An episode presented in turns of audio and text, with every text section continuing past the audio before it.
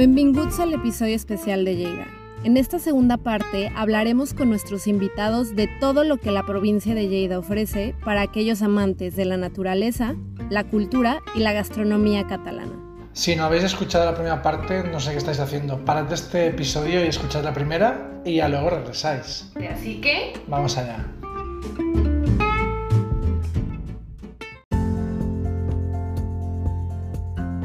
Hola, somos Marcela y Josep, chefs del podcast Hambre de Rutas, un diario no gastronómico de viajes para gente hambrienta. De experiencia, recuerdos, historias, ¿sí? ¡Rutas! ¿Te gusta con nosotros la cultura, curiosidades, lugares y delicias del mundo? Así que reserva tu lugar y, buen, provecho.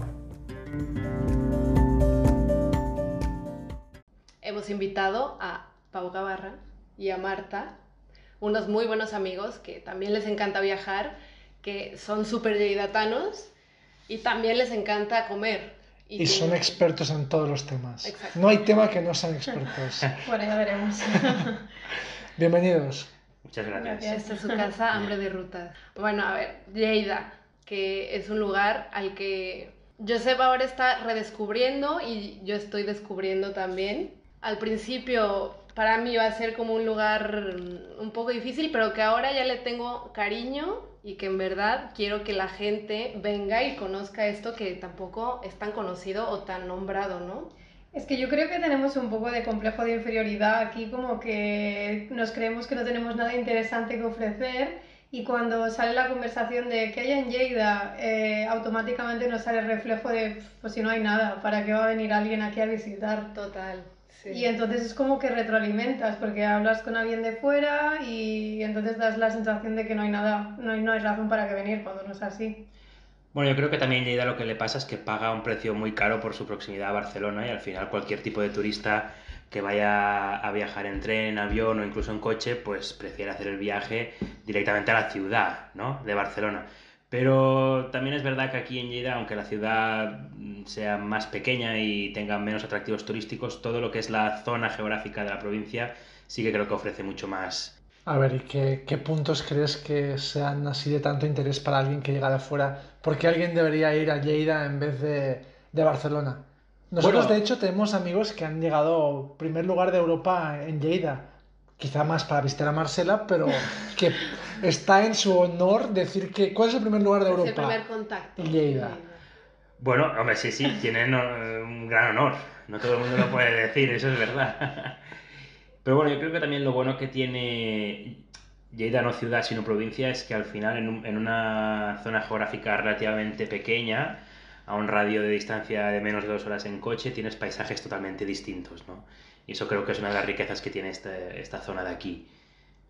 Pues sí, la verdad es que tenemos mucha diversidad y además es una diversidad desconocida y que en muchas ocasiones eh, también te permite alejarte de la masificación de la gente, porque como es poco conocido, tampoco no atrae ese turismo masivo y te permite también escaparte un poco de lo mainstream, ¿no? Eh, no sé si habéis visto la película de Alcarrás. Sí, hace un mes o así que la fuimos a ver, sí. Pues a mí me gustó mucho la película porque cuando lo ves algo en un cine, como te, te cuestionas cosas o, o, piensas en cosas que quizá han sido para ti y que has visto toda tu vida. Y si os fijasteis en la película, te salen muchos paisajes de, de la horta de Lleida, de estos paisajes de, de árboles de frutas, de la zona de la plana de Lleida.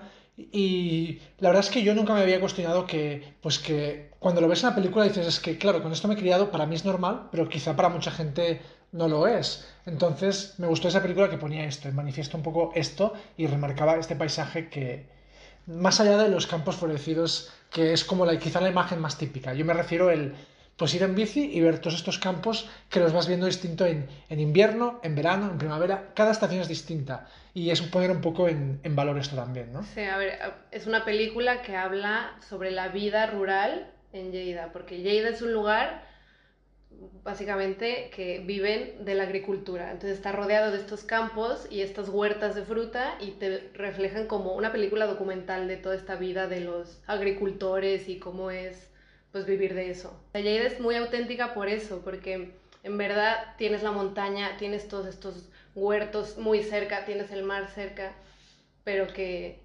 Lleida y mar son antónimos. Sí, pero que No Lleida estar en está en un lugar que está, o sea, que Sí, tienes sí. muy, muy Sí, muy cerca todas estas sí. cosas. Sí, Sí. tienes el mar y las playas a una hora y poco o una hora justa y luego tienes el Pirineo o las montañas a poco menos de dos horas. O sea, al final eso, yo creo que una de las cosas buenas que tiene la ciudad de Lleida, incluso la provincia, es su situación geográfica, que siempre se ha dicho que Lleida es una ciudad de paso y en cierta medida es cierto, pero ya que pasas, si te quedas, tienes la posibilidad de eh, llegar a sitios de paisajes totalmente distintos con muy poco tiempo de diferencia, ¿no? Incluso yo mm, en el mismo día puedes bañarte en la playa y subir, Eh, claro. no llegarás a la cima de la montaña de 3000, pero puedes estar a- puedes dormir a 2500 metros en, la misma, en el mismo día, ¿no? Y eso yo creo que es un poco la riqueza que tiene la zona de Lleida, o una de las riquezas. Sí, porque hemos hablado de la zona igual de la, de la plana, de la zona más llana, pero luego también tenemos la zona del prepirineo y del Pirineo. Claro, y, y ustedes son expertos, ¿no? O al menos les gusta mucho más ir a la montaña que a la playa, ¿o no? Sí, Sí, sí, desde sí. luego.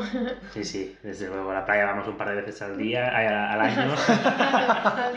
un par de veces al año. Y a la montaña un poco más, ¿no? Sí, es que tenemos el privilegio de que es que esté a nada de, de, de coche, ¿no? Entonces es fácil escaparse, aunque sea un prepirineo que no da la sensación esa de alta montaña, pero es fácil escaparse y hacer una ruta de un día y eh, este típico paisaje más de montaña seca, más, no sé, que es muy típico del- de, Eso de la esencia, sí, Pero eso es prepirineo, ¿no? sí, prepirineo. Sí, ¿cuál digo. sería la diferencia entre prepirineo y Pirineo para la gente que, lo, que no lo conoce? Uf. Bueno, yo, yo, más, yo creo que hay dos diferencias básicas. Una es la altura. En el prepirineo las montañas más altas llegarán a poco más de mil metros. Y en el Pirineo en sí, pues por ejemplo en Cataluña la más alta llega a algo más de 3.100 metros. Y esto es, o sea, la altura sería una de las diferencias y la otra yo creo que es o sería el, el- la humedad, ¿no? Es decir, el Pirineo tiene agua, hay ríos, hay lagos, hay agua en todas partes y el Prepirineo creo que es lo contrario, ¿no? Como Marta ya decía o apuntaba, es que es una zona muy seca, no hay agua, no hay ríos y si vas de excursión pues te tienes que llevar todo el agua en la mochila porque si no llevas no vas a beber en todo el día. Pero justo si os fijáis en el prepirineo, lo que más marca también son los ríos y los, por ejemplo, Los por la zona y los pantanos. O sea, Sí. es una zona muy seca, pero también es una zona que, que de paso de muchos ríos. Sí, es un poco de antítesis, ¿no? Porque al final vas andando y te da la sensación de que estás en medio de un secarral del que no sales, ¿no? Como esta sensación de, de fin del mundo un poco, en que no hay nada. Que también creo que es algo que caracteriza mucho esta zona de plana y prepirineo, en que la sensación de, de no haber nada y de... Y, pero sí es verdad que luego eh, subes un poco y empieza la vida y llega el agua y ya, no sé, cambia de repente el paisaje. Los Pirineos siento que son unas montañas ta- que están marcadas muy por sentido histórico de hay muchas ermitas, hay muchos pueblos abandonados y los Pirineos siempre me han parecido lugares más cargados de historia. Es que yo creo que también los Pirineos tienen distintas caras, ¿no? Tienen la cara más eh, cultural, histórica, cargada de la que hablabas tú, también un poco asociados a esta tendencia a abandonar la montaña, ¿no? De pueblos pequeños, donde prácticamente no hay gente, que creo que viene a la mente la Valle de Boí. Y luego hay zonas mucho más frenéticas, como puede ser la parte de la Cerdaña o la parte del Valle de Arán, eh, mucho más turísticas, mucho más transitadas y también con, por ejemplo, en el caso del Valle de Arán, mayores alturas, mucho más volumen de nieve. Es que creo que también tiene unos mundos muy diferentes, realidades muy... mm, que asociarlas dentro de un mismo concepto también creo que es complicado, ¿no? ¿Y ustedes que van mucho ahí o que les gusta tanto, qué es lo que recomiendan por hacer de ruta o yo qué sé, del hobby? ¿Qué, qué se puede hacer en estas montañas? En los Pirineos, bueno, se puede hacer de todo porque yo creo que lo bueno que tiene el Pirineo es como esta idea de comunidad o, o más de, no de pueblo de, de núcleo urbano, sino de conjunto y en el que sí que durante un viaje para, o para tener la experiencia completa de los Pirineos, no solo se tiene que practicar o de- se debería practicar el senderismo, sino que creo que para completar la experiencia tienes que pasear por los pueblos y conocer su historia, como tú bien apuntabas, Josep, de la- del románico, por ejemplo, probar la gastronomía típica de allí, em, observar las estrellas, porque es un sitio que no tiene prácticamente contaminación lumínica, y por supuesto hacer excursiones, ¿no? Eh, de, de- de patear y de trekkings y, y, bueno, todo esto, ¿no? Y ascensión de montañas. y- ¿Qué rutas recomiendas? Hay un montón de rutas y no te las acabas y nosotros sí que solemos subir muchísimo y siempre tenemos rutas nuevas que practicar, pero yo creo que según un poco lo que busques y según el tipo de turista o de visitante, por así decirlo, que, que seas, por ejemplo, para un turismo más familiar o alguien que no esté muy acostumbrado a practicar eh, mucha montaña, yo creo que una, una buena, una buena primera toma de contacto sería, por ejemplo, una excursión por el Románico de la Vall de Boí, en el que, bueno, es un pequeño valle en el que hay un conjunto de pueblos muy cercanos entre sí y en el que se puede hacer una ruta circular y eh, con un ligero desnivel y en el que vas descubriendo todas y cada una de las ermitas del Románic de la Valle Boí y que creo que puede ser muy interesante. Y para rematarlo pues puedes, eh, por ejemplo, bueno, comer en cualquiera de estos pueblos y si todavía te queda un poco de fuerzas, pues irte al balneario de Caldes de Boí, por ejemplo, y relajarte. Suena buen plan, ¿eh? Sí. Yo al principio cuando Marsan no le terminaba de gustar ir a esquiar, siempre le, propo- le proponía de que, bueno, vamos a esquiar, pero al final vamos a ir al, al balneario, y era como la excusa perfecta para que fuera. Sí, sí. El gancho, ¿no? El gancho, Porque sí. aquí el tema del esquí también es, es fuerte, ¿no? Es, es como una actividad que les encanta, porque claro, lo tienen súper cerca. Lo, lo hacen también de una forma muy extrema como ustedes lo hacen, ¿no? O sea, Esquí de montaña. Esquí Sí, de montaña. sí, sí, hay mucha cultura de esquí, eh, muchísima gente joven sobre todo que lo practica y en los últimos años se ha puesto muchísimo de moda, eh, tanto lo que es la modalidad convencional de ir a pistas y esquiar, eh, y hay, bueno, hay muchas opciones a lo largo del Pirineo para ir, pero también lo que decías de esquí de montaña, de simplemente tener tu material o alquilarlo un día y subir, eh, hacerte tu propia ruta sin necesidad de instalaciones eh, y simplemente bajar por donde te Sí, apetezca. o sea, tal cual, tú subes a donde tú quieras, es decir, una ruta más o menos marcada. Eh, a ver, exactamente, también con un poco de prudencia, habiendo estudiado un poco el terreno, sabiendo dónde vas, ¿no? Porque es verdad que es un, es, es un deporte extremo y, y hay, que, hay que ir con cuidado, pero... Que gente se muere, No, no, no, pero no, ahora en serio, es, es ver- es verdad que tienes que estar en forma, que tienes que tener una base de esquí, pero estudiando un poco el terreno, pues, pues la verdad que es un, un deporte muy... ¿Cómo fue la primera vez que hiciste esquí de montaña?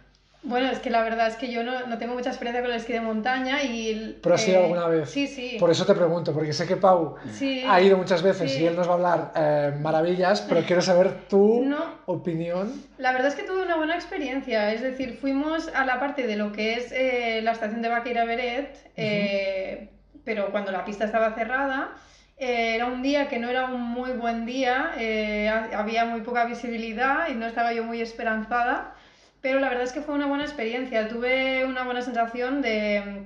Tampoco no me, me cansé muchísimo físicamente y tuve aquella experiencia de decir, me lo he pasado muy bien, es, porque es un deporte que físicamente revienta, porque revienta Exacto. muchísimo, es muy duro físicamente, pero eh, te dan ganas de volverlo a intentar, porque te da la libertad de hacer lo que tú quieras sin, sin límites de horario, de espacio, de lugar, de tiempo, de nada. Eh, ¿Y bajasteis por alguna de las pistas como convencionales que durante el año en esa estación? O, o- Sí, lo que pasa es que, claro, no estaba, Claro. digamos, tratada Sí, porque sí, no todavía estaba no, empezado, no había pisada, empezado no, la ya. temporada.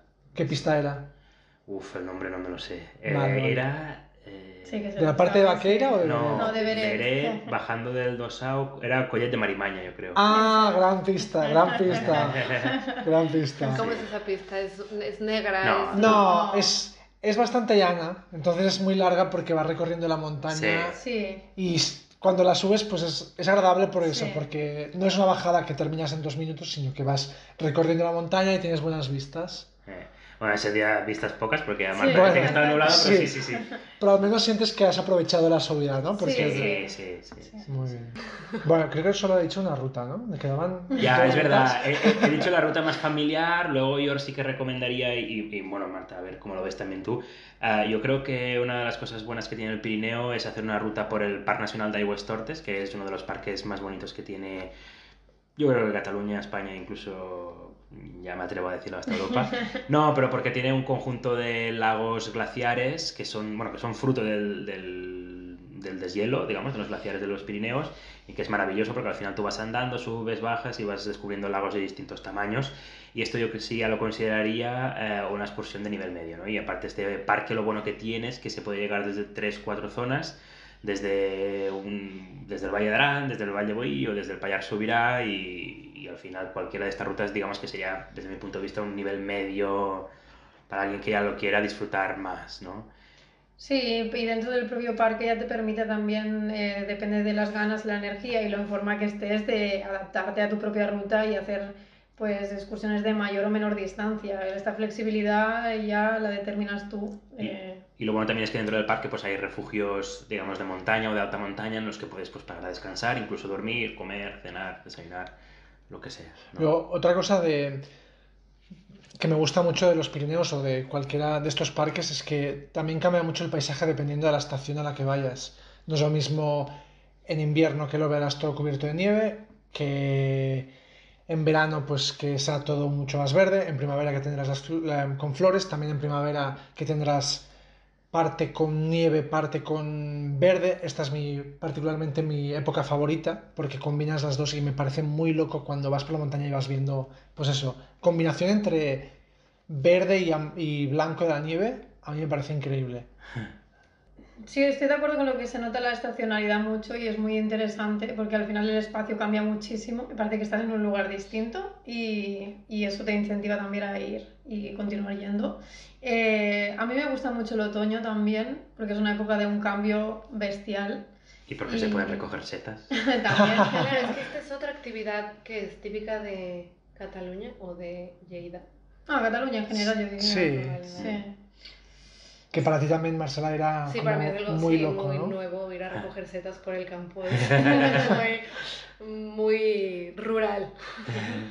Sí, además es curioso porque solo lo puedes hacer en una época muy corta del año Mm. y depende mucho de condiciones climáticas. Es como a veces que en un año de sequía solo puedes ir un fin de semana o dos al año y sí, es interesante. Y que tienes que estar muy atenta de que, o muy atento de que no puedes ir cuando quieras. O sea, es, la gente te va a decir, si vas ahora no encontrar setas, porque Exacto. tienes que ir dos semanas después de que haya llovido. gente muy conocedora. Sí. Sí, o sea, no, no que es cuando vivido. quieras, no, no Sí, hay sí, setas claro, cuando claro, quieras. Tienes claro. que primero saber el lugar, que cada persona tiene sus lugares secretos que no te va a Que compartir nunca te va a compartir. porque son secretos familiares o Sí. de experiencia propia y luego que pues tienes que ir en el- la época que toca, las dos semanas después de la lluvia y también dependiendo del, pues, del, tipo, que- del tipo de bosque, cada bosque da un tipo de seta distinto, sí. Sí, y también conocerlo, porque también es una actividad que no puedes ir sin conocer porque vas a coger algo que no conoces y luego Claro. igual te sienta mal o pues venenoso. o ¿Vosotros sois sea. de los que solo cogéis robellons y despreciáis los otros o sois un poco más de que cogéis de todo?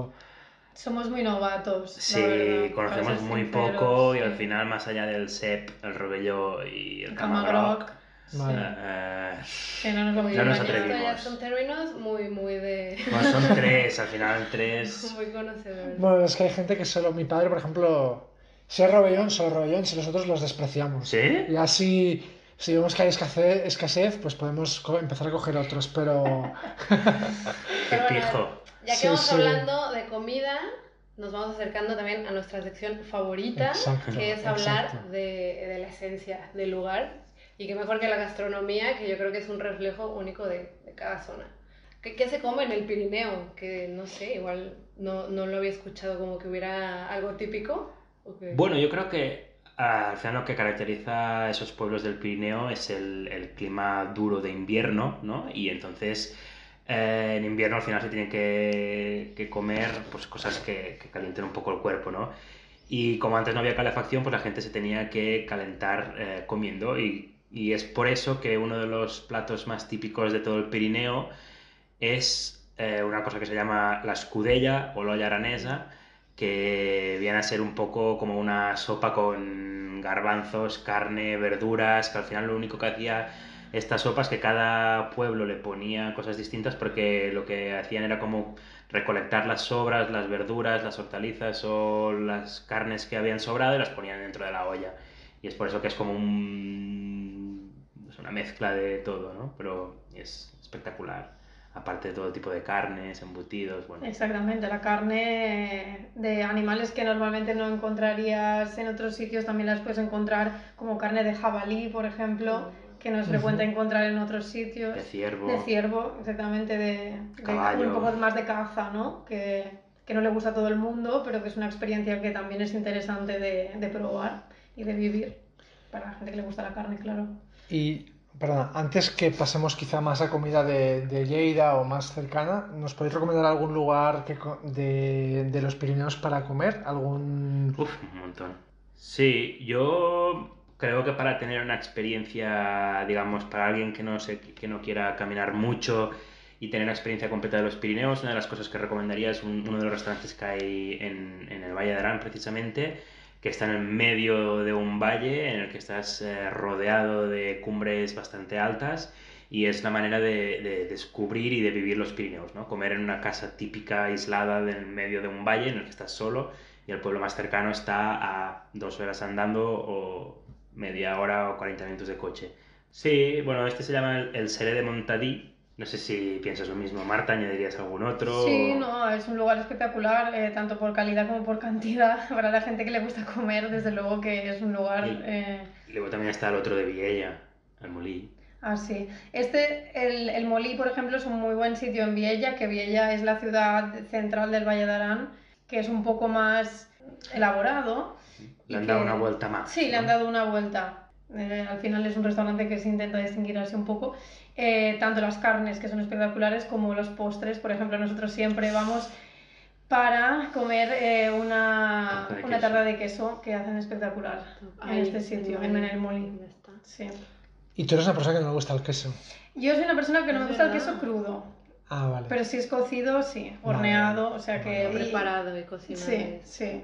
Eh, pero sí, sí, de verdad que siendo una persona que no soy muy fan del queso, digo que es una tarta espectacular. ¿Y algún otro lugar, un último antes de que pasemos, o no queréis de- dar más lugares? Que no Va, yo creo si que. no está recomen- nivel, no, ¿eh? Yo recomendaría uno que no está en, en, en el Valle de Arán para salir un poco, ¿no? De así. Y se me acuden dos, va, uno no, dos. Uno está en el Valle Buí, eh, se llama El Caliu. Es, es un poco más económico que los otros dos que hemos comentado. Hay menús por menos de 20 euros. Y yo creo que el, tercer, el último cuarto ya que recomendaríamos, yo- desde mi punto de vista, sería uno que está en Vilayé, que es un pueblo de paso, que se llama eh, Fondamas. Típico, lo, lo pensé. Que- Lo pensé cuando estaba pensando en un lugar de recomendar para comer, Sí. pensé en ese. Está bien porque es un menú casero que está muy rico y aparte tienen mucha variedad. No es, digamos, como el que comentaba Marta del Molí, de que le han dado una vuelta más, al final es lo típico, pero lo casero. Qué fuerte. No, qué fuerte que también haya sido. O sea, sí, Sí. el lugar que te queda de paso porque está en la carretera. Sí. Yo siempre comía ahí, siempre comía de la escudella que tienen ahí, que te traían sí, la sí. olla enorme y te Sí. podías servir dos o tres veces. Tal cual. Qué bueno, sí, sí. Qué bueno. Totalmente- Pues mira, ya yo creo que yo no he, no he visto este lado del Pirineo, del turismo gastronómico que decías, así que pues ya podemos hacernos una ruta así, más Ajá. de comida. Y bueno, a ver, Marta, lo primero que, que se te ocurra de comida de Lleida, ¿qué, qué se te viene a la mente? No, los caracoles, sin duda. Eh, a ver, es el símbolo, es el símbolo de la ciudad eh, y es que además es, es una comida muy particular y que comen en muy pocos sitios del mundo. Eh, para nosotros, la gente de aquí que nos hemos criado comiendo caracoles es lo más normal del mundo. ¿Y si les gusta? A mí me no encanta, yo soy, Sí, es uno de mis platos favoritos del mundo. es verdad que no como tampoco muy frecuentemente porque cuesta mucho de preparar, necesitas, eh, bueno, eh, una barbacoa, lo que sea. Es que aparte es un platillo así como de tradición, de que Sí. tiene una cierta receta, o es como sí, todo sí, un ritual. ¿o sí, no? sí, porque además es un plato que se suele hacer con amigos o con familias como de celebración, un poco, ¿no? Tiene como este elemento de, o bien lo haces en barbacoa con amigos o con familia, en cumpleaños, en celebraciones, o bien, por ejemplo, el típico plato de la abuela que te hacía el domingo, eh, ¿no? Eh, creo que todo el mundo un poco experimenta esta sensación de decir, o bien el típico de barbacoa, o bien eh, los caracoles con salsa que, que se hacen en casa para untar con pan. Em, sí, no sé, yo creo que también es una, un poco sensación esta de estar en casa, esta comida que te, te evoca hogar, Sí, sí, el hogar. es un poco aquí... ¿Y cómo es la, la manera correcta de comer un caracol? Hay una forma, ¿no? Porque si no, no se hace bien. Bueno, a ver, eh, yo diría básicamente, aquí hay los, los palillos eh, especiales eh, para quitar el- caracol de dentro, aunque también se puede hacer con el típico palillo normal. Eh, y luego también la, la clave es quitarle la punta cuando se saca, porque dicen que, que es un poco de indigesto, ¿no? No, no lo recomiendan comer. Tiene un punto amargo. Eh, tiene un poco Sí. un punto amargo aparte, ¿no? Eh, intentar no comerlo entero y luego también a veces sabe identificar los que están más crudos y tal, pero bueno, lo básico sería eso. Y, y no sé, y hay luego, eh, es algo que decían en mi casa, pero luego hay gente que no lo dice, es que en mi casa siempre se decía que no se podían comer caracoles bebiendo agua porque se te sentaba mal. Porque, Porque se reproducían dentro. no, lo digo, lo digo en serio, no sé, o sea, siempre era como beberlo con un refresco, con un... pero no con Cerveza, agua, y luego cambias de plato y ya está. Ah, vale, No vale, sé, pero ¿En serio? Sí, sí, sí, yo qué sé, no sé. Buen dato. Bueno, eso es como comer un arroz con agua, ¿no? Que tampoco no, no se recomienda. No Pero- sé, no sé, no sé qué base científica tiene, Ah, el pero... arroz porque se hincha o qué. Supongo, no sé. Sí, sí. Bueno. ¿No? Pero todo el mundo lo come con vino. Bueno, todo el mundo no. No se suele. Vale, ¿y qué otro, qué otro platillo es como muy característico de Lleida? Es decir, ¿qué? Si vienes a Lleida tienes que probar, ¿qué cosa? Bueno, luego por el hecho de estar en Cataluña, el pan por supuesto. Que es, yo reconozco que es uno de sus grandes inventos y aportación al mundo. Pero aparte no todo el mundo lo sabe hacer bien y mira que es una cosa fácil de hacer, pero nos ha pasado mucho de viajar por el resto de, de España y hay algunos sitios que no lo hacen, o sea que no es típico y que lo intentan reproducir y lo hacen muy mal. Y se trata de coger ¿Cómo un... se puede hacer un pan con Sí, sí, tomate? ¿cómo es? Es que, la no, no, es que es, es fácil, o sea, es... mm, Compras un tomate maduro, lo partes en dos y lo untas en una rebanada de pan. Pues hay gente que lo hace mal. ¿Tú eres de untar por un lado o por dos? ¿Qué? El- la tostada de pan. Por uno. El pan tomate es por uno. Yo creo que es por Bueno, dos, ¿eh? no. debate. por debajo del ajo. el pan. No, no, yo rebanada de pan untada por los dos lados. ¿Qué va? Yo ¿Qué va? siempre, si no sabe muy poco. Pruébalo. Próximo día, Ah, lo probaré, prueba lo por los dos lados. Placer doble. ¿Y embutido en ambos lados también? No, no.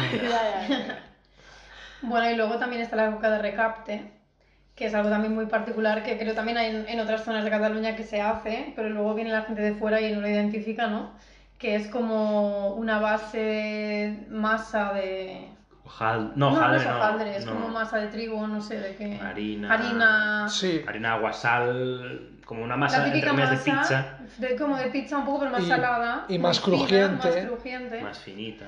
Exacto, y luego por encima se le pone, la base básica es eh, pimiento, em, berenjena, Berenjena.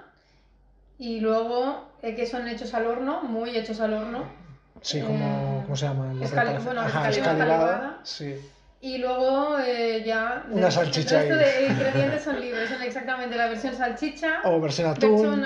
a- atún, anchoa, eh, o para la gente más vegetariana, pues ya versión verduras, que somos más moderna, Versión ¿no? gourmet con queso de cabra. Exactamente.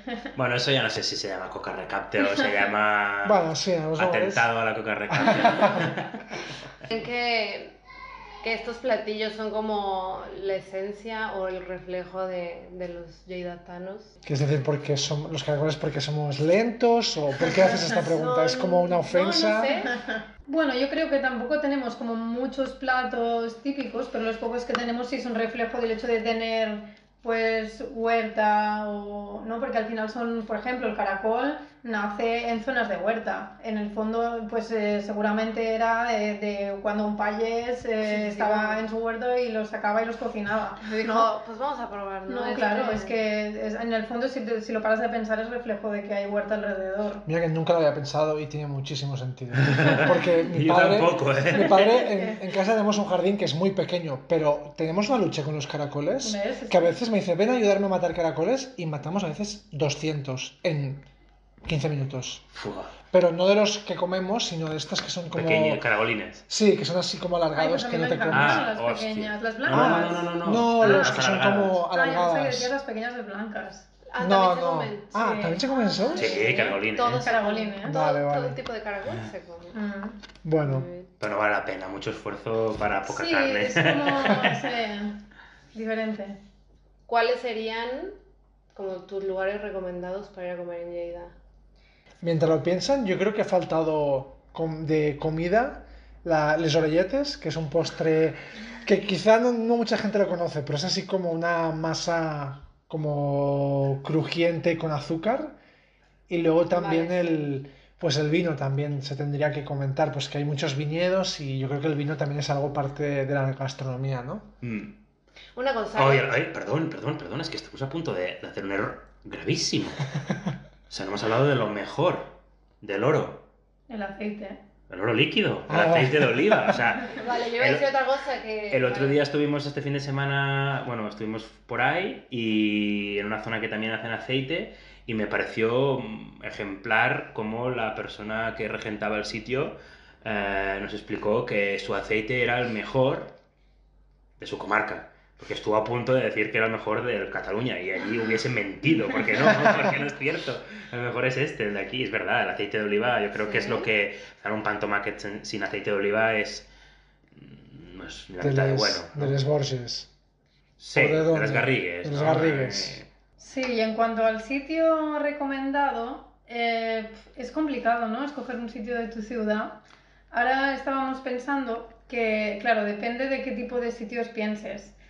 Hay, por ejemplo, un sitio que nos gusta mucho porque tiene mucho de identidad lleidatana, que es el restaurante Ferreruela, que sí es verdad que es un restaurante caro, es un restaurante un poco de autor, pero eh, que tiene su marca en hacer cocina de Lleida y utilizar mucho producto de la tierra y, y es un restaurante muy interesante que nos gusta mucho a nosotros.